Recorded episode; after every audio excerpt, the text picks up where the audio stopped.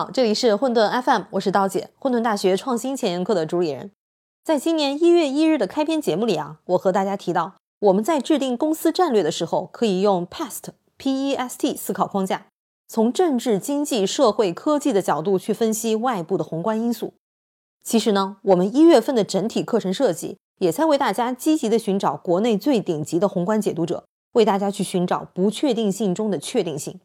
上周呢是黄奇帆老师谈中美脱钩，这周呢我们邀请到了社科院的副院长蔡昉老师分析中国经济最重要的变量人口。下周呢我们还将邀请上海交通大学的教授、大国大城的作者陆明老师来谈一谈“十四五”期间城镇化进程带来的机遇。中国的区域化经济发展的趋势，这三位老师啊都有一个共同的特点，他们都是国家级的智囊，是最高决策层的顾问专家，所以他们的观点呢相当的权威。如果你想深入系统的去理解中国经济运行的特点、未来政策制定的方向，进而判断可能的机会，这几堂课啊都是值得好好听听的。那回到本周采访老师的课程，为什么我们需要关注人口问题？我们经常听到的“未富先老”老龄化进程，到底会以什么样的速度、力度影响我们的经济、商业以及生活？那今天呢，我先截取一段老师的观点，让你先听为快。我们需要了解人口趋势呢，是因为人口的变化会影响经济发展，影响经济增长的速度，影响经济增长的质量。大家可能知道，有一个人叫马尔萨斯啊，二百多年前的一个。既是经济学家，也是人口学家，还是个牧师。那么他最早说，人太多了，对经济不是好事儿，大家又吃不饱，就会产生灾难、瘟疫、战争等等。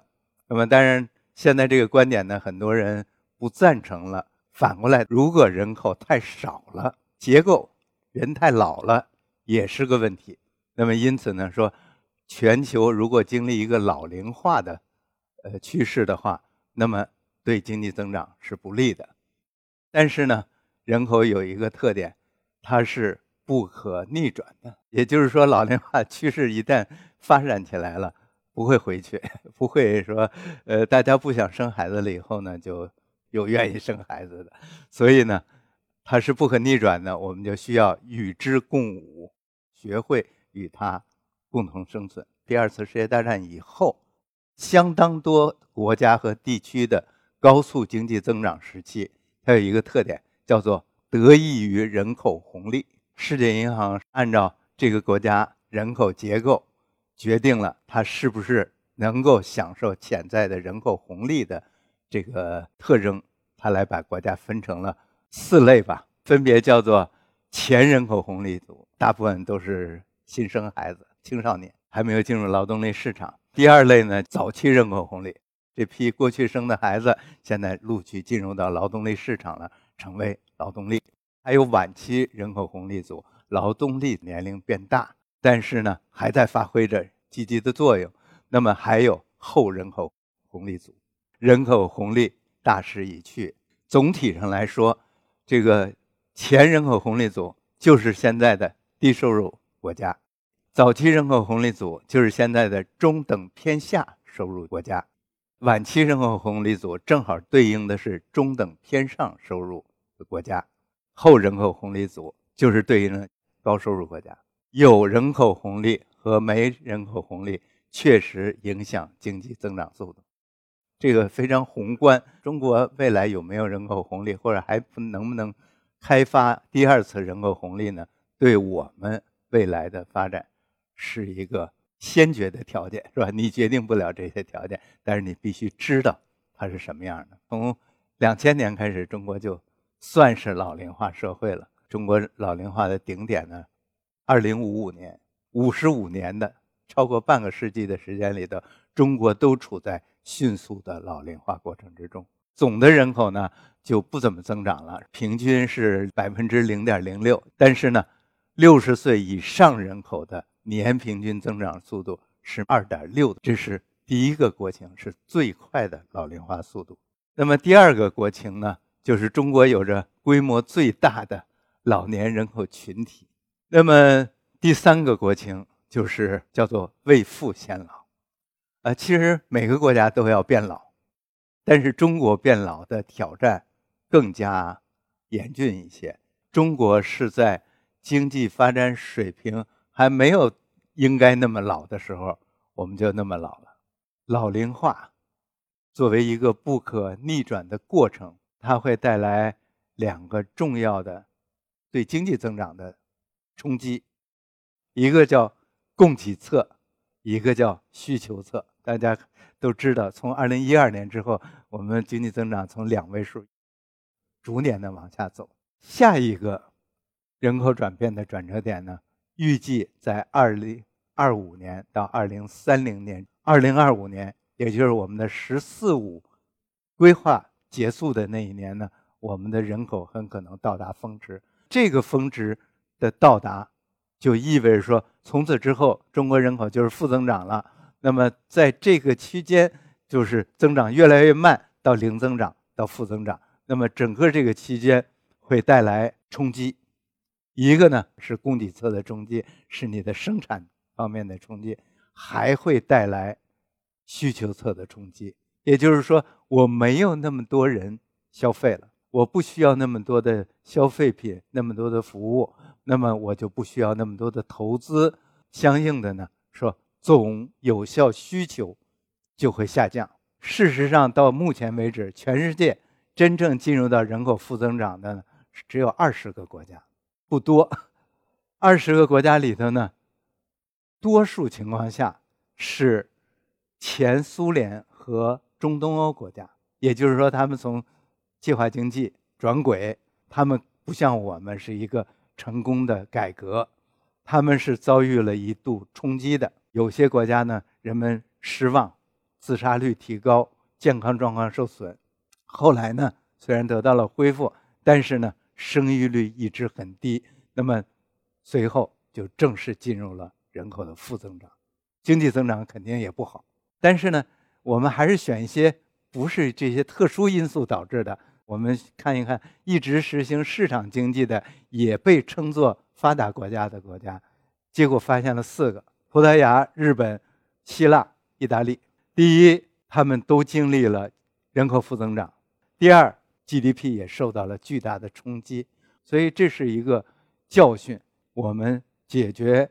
未来经济长期可持续发展的问题呢，必须发展内需，特必须扩大消费需求。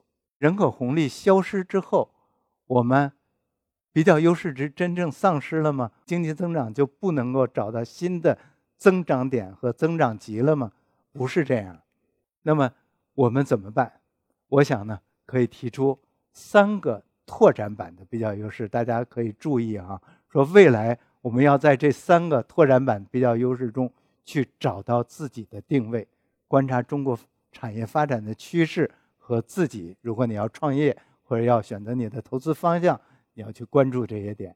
那么第一个比较优势拓展版呢，是要从产品贸易到价值链贸易。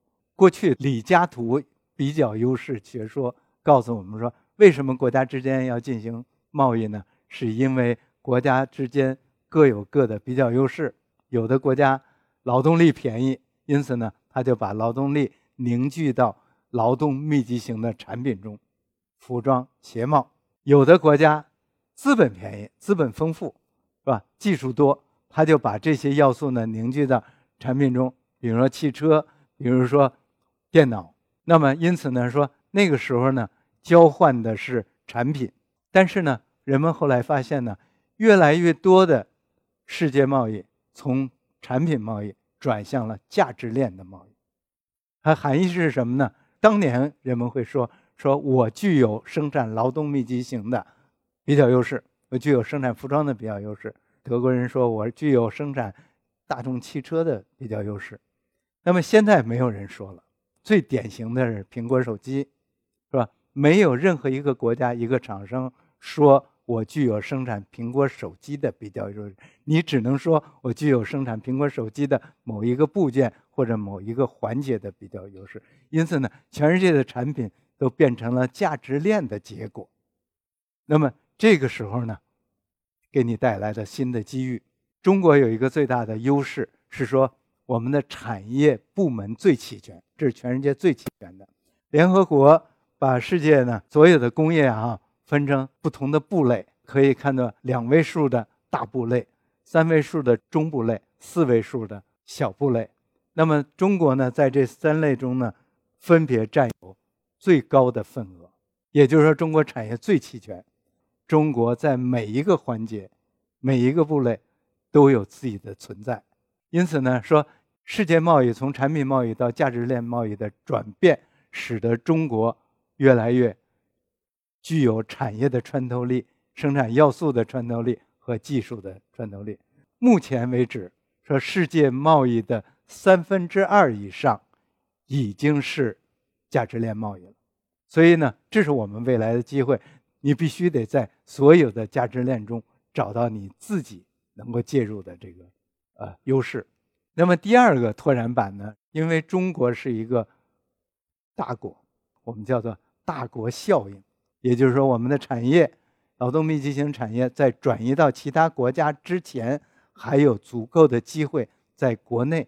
中东西三类地区之间进行转移，这给了我们一个足够的时间窗口，让我们继续啊保持一定的比较优势。第三个拓展版呢，就是说从过去供给侧也越来越考虑到需求侧了。中国呢，就是有足够大的市场。